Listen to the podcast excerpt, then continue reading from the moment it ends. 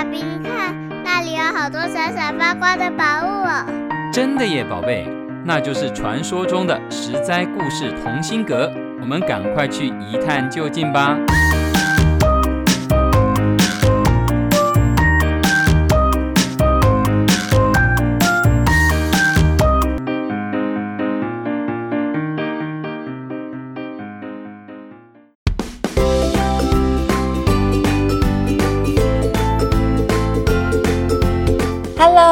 各位亲爱的小朋友们，你今天过得好吗？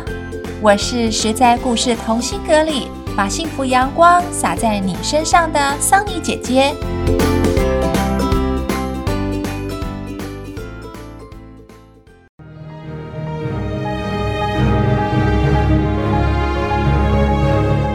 全新的故事系列，桑尼姐姐要讲一个很酷的主题。叫做奇女子系列，也就是要讲一系列奇特的女生的故事给你们听哦。我们就从最早最早以前的奇女子开始讲起。她是历史神话中的一位女神。相传啊，她长了人类的头，但是是蛇的身体。她神通广大，可以创造万物。据说。人类也是他创出来的哟，相信有些小朋友已经说出来了，Bingo，就是女娲。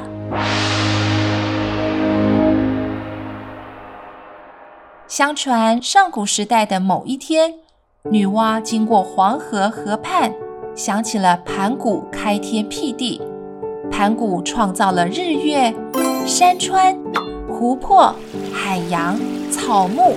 让原本寂静的世界变得很有生机。可是女娲总觉得还缺少了什么，一时之间又想不出来。某天，女娲散步，看到水中自己的倒影时，啊，她知道这个世界缺乏什么了，就是缺乏像自己这样的人。于是，女娲就按照自己的外貌。用黄河的泥土捏制了泥巴人，再施加法力，泥人就变成了人类了。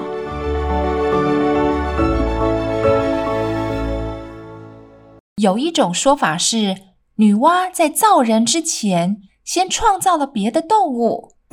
她在正月初一创造了鸡，初二创造了狗。初三创造了羊，初四创造猪，初六创造马。到了初七这一天，女娲用黄土和水仿造自己的样子，捏出了一个个泥巴娃娃。她塑造了一批又一批，但是这种做法要耗费很多时间，劳心又劳力，速度实在太慢了。于是，女娲决定换个方式，用一根绳子沾满泥浆，轻轻挥舞，弹出来的泥浆落在地上，都变成了人形。那些聪明富贵的人，都是之前女娲一个一个精心捏出来的；普通平凡的人，则是泥浆甩一甩蹦出来的。为了让人类能够传宗接代。女娲还创造了嫁娶的礼节，自己充当媒人，让人们可以结婚、生小孩，把生命延续下去。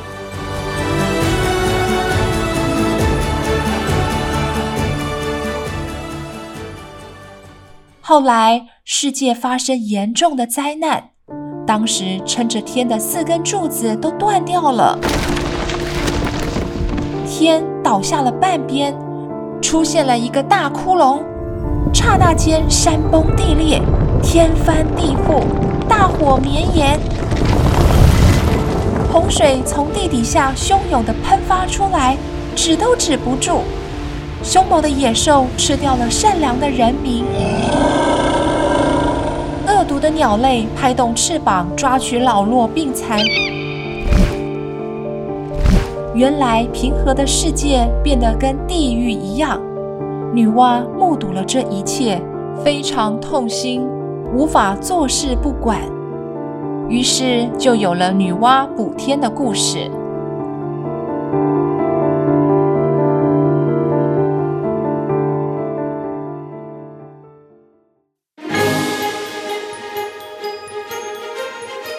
女娲选了各式各样五色石头，再用火把这些石头融化成浆，再用这些石浆来填补天的骷髅。补完骷髅，女娲斩下一只大龟的四脚，当做四根柱子，把倒塌的天支撑起来。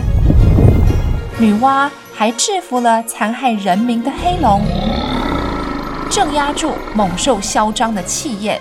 最后，女娲为了堵住大洪水，收集大量的芦草烧成灰，终于把洪水堵塞住。经过女娲一番辛苦的整治，世界终于又恢复平静祥和，人民重新过上安乐富足的生活。不过，这场大型灾害还是留下了一些后遗症。灾害过后，天变得有些向西北倾斜，因此太阳、月亮和星星都很自然地归向西方。又因为地向东南倾斜，所以一切江河都往东南汇流。天上美丽的彩虹，则是女娲补天时用的五色石的彩光。虽说是后遗症。但还是挺美好的，自然界重新找到了一个平衡与规律，还有彩虹作为礼物呢。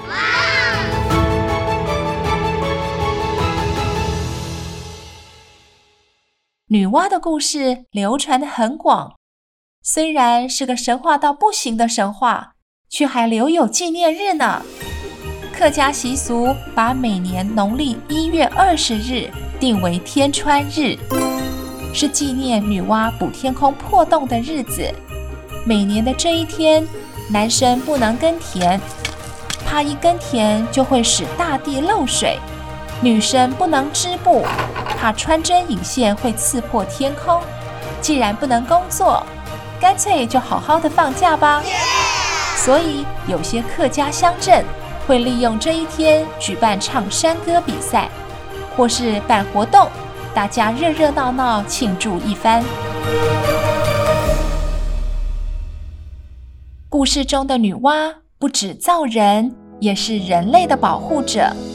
她的形象就像坚定又柔软的母亲。I love you。为母则强。女娲的每一个心思，每一个动作，都蕴含着对人类的疼惜与爱护。至于到底是女娲创造了人类，还是人类为了解释天地自然的现象，以及人类创生的理由而造出了女娲呢？这就留给小朋友们好好的想一想啦。我是桑尼姐姐，下回是在故事同心阁见喽。